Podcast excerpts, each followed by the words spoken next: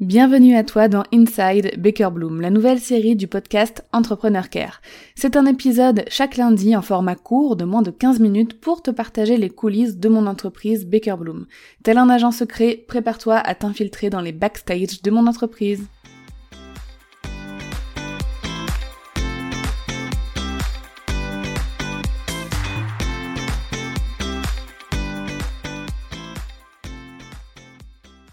Je crois que dans mon entourage entrepreneurial, je suis la seule à avoir fait la démarche de recruter en alternance. Et parfois, vu que je suis la seule, je me demande si c'était une bonne décision.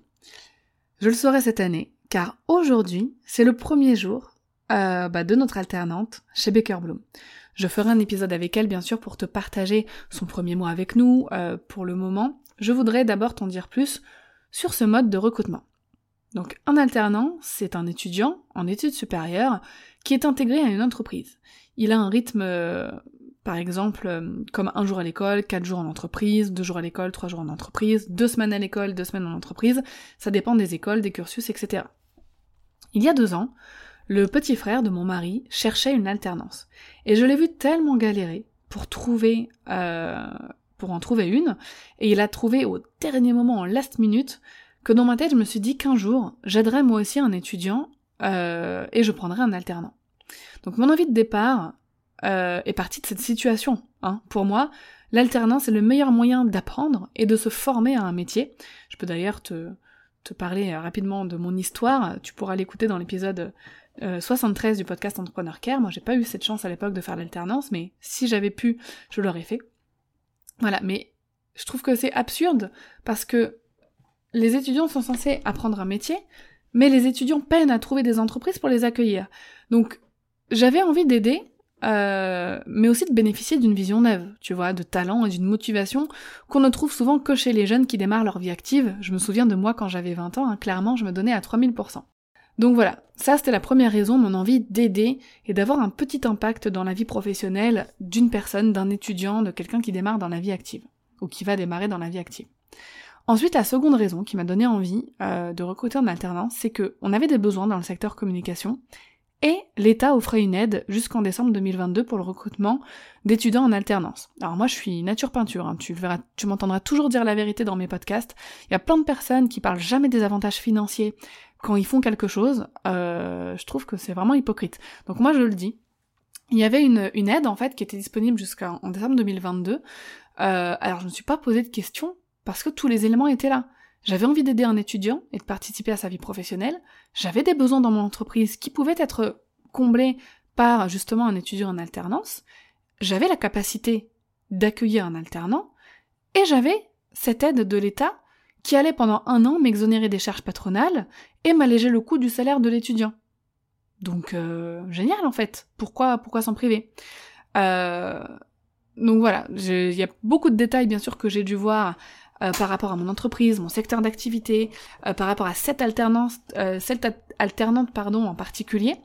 Euh, je dû voir avec une personne de mon agence d'experts comptables, une personne de l'OPCO et de l'école, bah voilà le salaire, le pourcentage du SMIC, combien j'allais être exonérée, combien ça allait me faire en, en tout comme aide, combien j'allais payer par mois, etc., etc.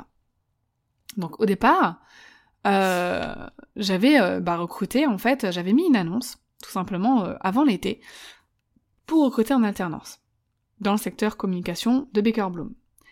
J'avais reçu 300 candidatures. Je m'attendais pas à recevoir autant de candidatures, vraiment. J'avais partagé juste une fois un sur Insta, j'avais fait une, newsletter à ma liste email et un post sur LinkedIn. Je pense que c'est le post sur LinkedIn qui a le, rapporté le plus de candidatures.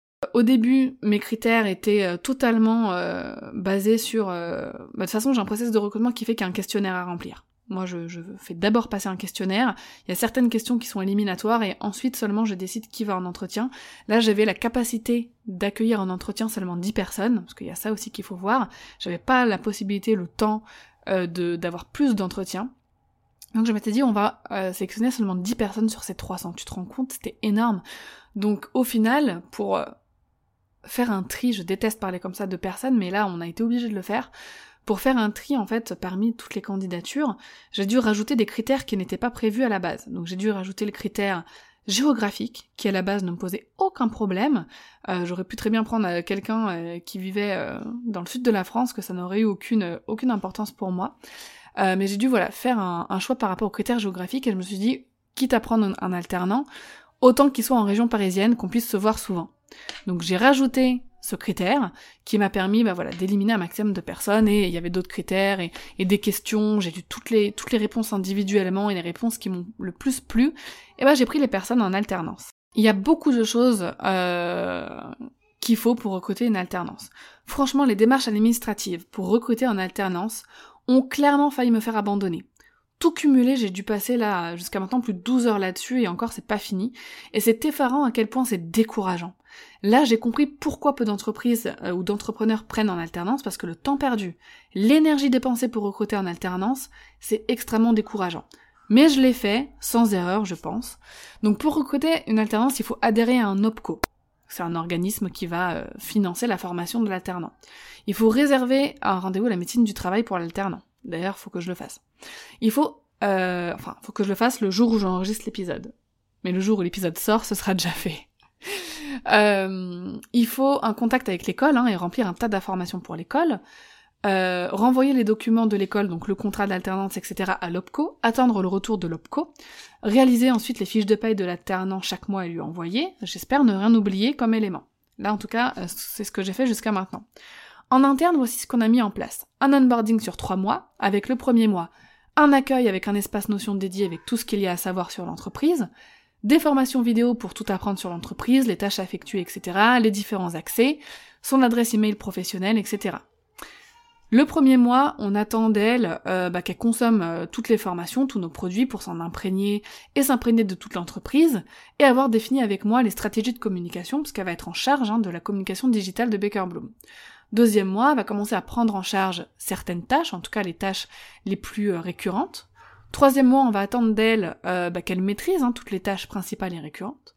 Et le quatrième mois, on va attendre d'elle de l'autonomie sur ces tâches, une maîtrise et une force de proposition. De notre côté, pour l'accompagner au mieux dans son apprentissage et remplir notre rôle de tuteur d'alternant, euh, parce qu'on a aussi cette conscience hein, qu'on doit l'accompagner bien sûr. On a mis en place des calendriers, des réunions et des points hebdomadaires, un travail en présentiel au moins une fois par mois avec elle, euh, des plus gros points mensuels. Donc ensuite il y a aussi le fait qu'elle va euh, passer du temps avec chaque membre de l'équipe pour connaître leur métier, etc. L'intégrer à toutes les réunions hein, pour qu'elle puisse bah, s'imprégner et puis découvrir vraiment la vie d'une entreprise. Et bien sûr notre disponibilité notre grande écoute euh, et euh, toutes les actions qu'on pourra mettre en place euh, pour elle suite à, ses besoins. Donc j'ai conscience que l'alternance c'est énormément d'investissement en temps pour nous, un peu en argent aussi quand même et beaucoup en énergie.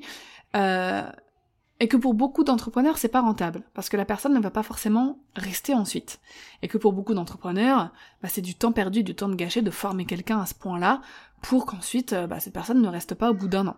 Donc pour le moment, moi je sens que c'est une bonne décision, mon feeling me le dit.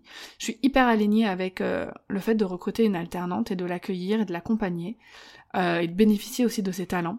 Et je ferai régulièrement des updates si ça t'intéresse, de savoir comment ça se passe pour moi, mais aussi pour elle, euh, pendant toute son, expérience en alternance. Donc n'hésite pas à m'en parler sur Instagram à Darian underscore Baker, si jamais ça te tente d'en savoir plus sur cette aventure de, l'alternance pour l'alternant, mais aussi pour nous en tant qu'entreprise et pour moi en tant que chef d'entreprise.